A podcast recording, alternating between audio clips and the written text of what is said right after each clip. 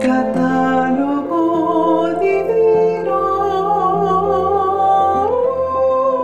Para conocer la vida de los santos con las hermanas trovadoras de la Eucaristía. Un saludo fraterno desde Pamplona, Colombia. Esperamos que la gracia y la esperanza en Dios les sostengan siempre y que puedan ver las oportunidades que pueden surgir en medio de los problemas para crecer en sabiduría y fuerza. La vida de los santos nos lleva a descubrir que cuando estamos con Cristo, gracias a Él, los que somos débiles nos volvemos fuertes. Y esto es para cada cristiano y no solo para el consagrado. Así como todos hemos recibido la vida, también nos cubre el amor de Dios. La santidad es dejarse llevar por ese amor y dejar que Dios nos enseñe el mejor camino. Por ello, los invitamos a escuchar la historia que nuestro catálogo divino nos trae para hoy, 31 de agosto. Los santos venerados hoy son San Ramón Nonato, presbítero religioso, San Aidán de Lindisfarne, obispo y abad, San Aristides de Atenas, laico filósofo, San Paulino de Treveris, obispo, y Beato Andrés Dotti, religioso presbítero. En este día escucharemos la historia de un joven que tenía el mundo a sus pies, pero quiso dejarlo todo para anunciar el Evangelio como religioso de la Orden de los Servitas. Él es el Beato Andrés Dotti. Andrés Dotti nació alrededor del año 1250 en la población de Borgo San Sepolcro, de la Toscana italiana. Su familia era muy distinguida. Se cuenta que un hermano de Andrés, el conde Dotto Dotti, fue capitán en la guardia personal del rey Felipe el Hermoso. Sus padres le dieron una educación de acuerdo con su nivel social, y especialmente enfocada en la vida militar, pero sin abordar para nada la religión.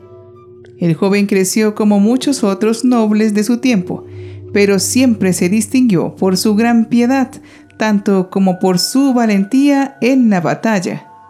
Sin embargo, el joven, piadoso por inclinación natural, se hizo terciario laico de la Orden de los Siervos de María o Servitas a la edad de 17 años. Poco tiempo después se realizó un capítulo general de la orden en Borgo San Sepolcro y, por supuesto, Andrés asistió a todas las ceremonias, incluso a escuchar el sermón que predicó San Felipe Benicio, el prior general. El tema del discurso era la recomendación de Cristo. El que no renuncie a todo cuanto posee, no llegará a ser mi discípulo y la fogosa elocuencia del orador tocó las fibras más íntimas del corazón de Andrés. Inmediatamente fue a ofrecerse a San Felipe. Fue aceptado y se convirtió en un fraile servita alrededor de los 28 años. Su vida en la comunidad destacaba por su piedad y brillantes cualidades. Pasado el tiempo, después de recibir la ordenación sacerdotal, ingresó a uno de los monasterios el que gobernaba San Gerardo Sosteñi, uno de los siete fundadores de la orden. Después de haber pasado varios años solitario en oración, de ahí salió convertido en un gran predicador y confesor que obtuvo mucho éxito en toda la comarca vecina. Con frecuencia acompañaba a San Felipe Benicio en sus jornadas misioneras y se distinguió además por su elocuencia y su espíritu de austeridad y penitencia. Andrés se conquistó a varios ermitaños que llevaban una vida retirada, pero muy indisciplinada en las cercanías de Balucola, y los hizo entrar en la orden servita y someterse a sus reglas.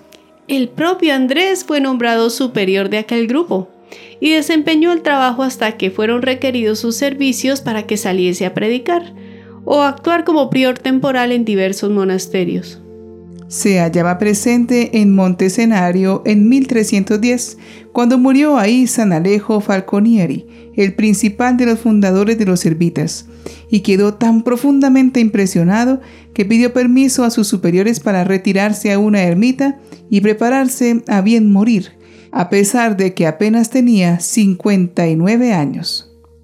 Desde entonces Andrés vivió entregado a las mortificaciones y la oración, en la soledad de una ermita en Montevecchio, donde tuvo visiones y abundantes gracias, incluso un aviso sobre su próxima muerte. Se dice que llevó a cabo muchos auténticos milagros.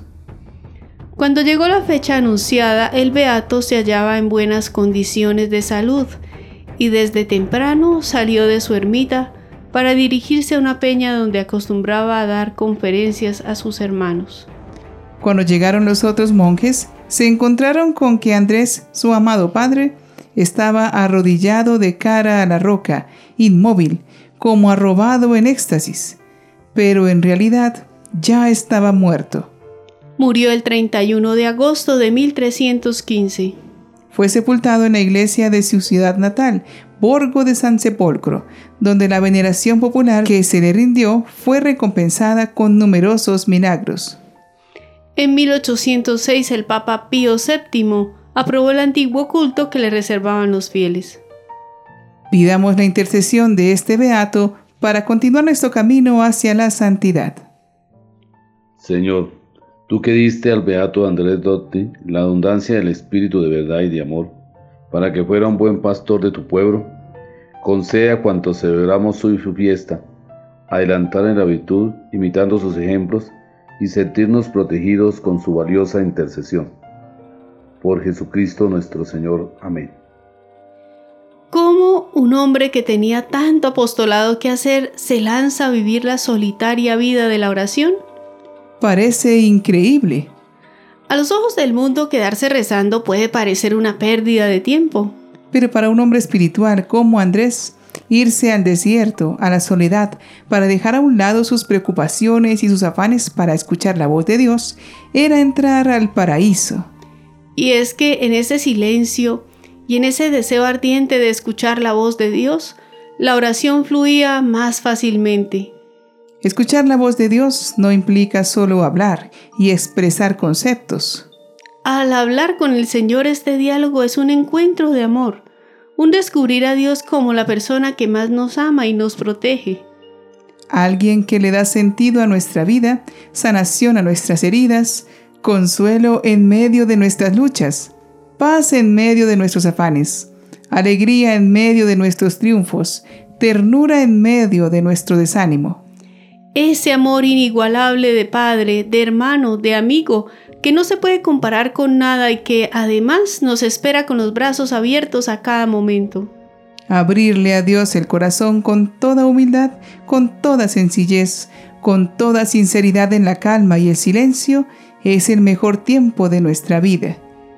Este encuentro hace de cualquier cueva la mansión más hermosa, solo porque nos hemos encontrado con Dios. Ojalá no nos perdamos de vivir esta experiencia cada día.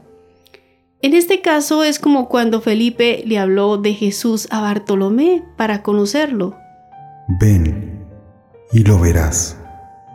Comprueba la belleza de la oración por ti mismo. Beato Andrés Dotti, ruega, por, nosotros.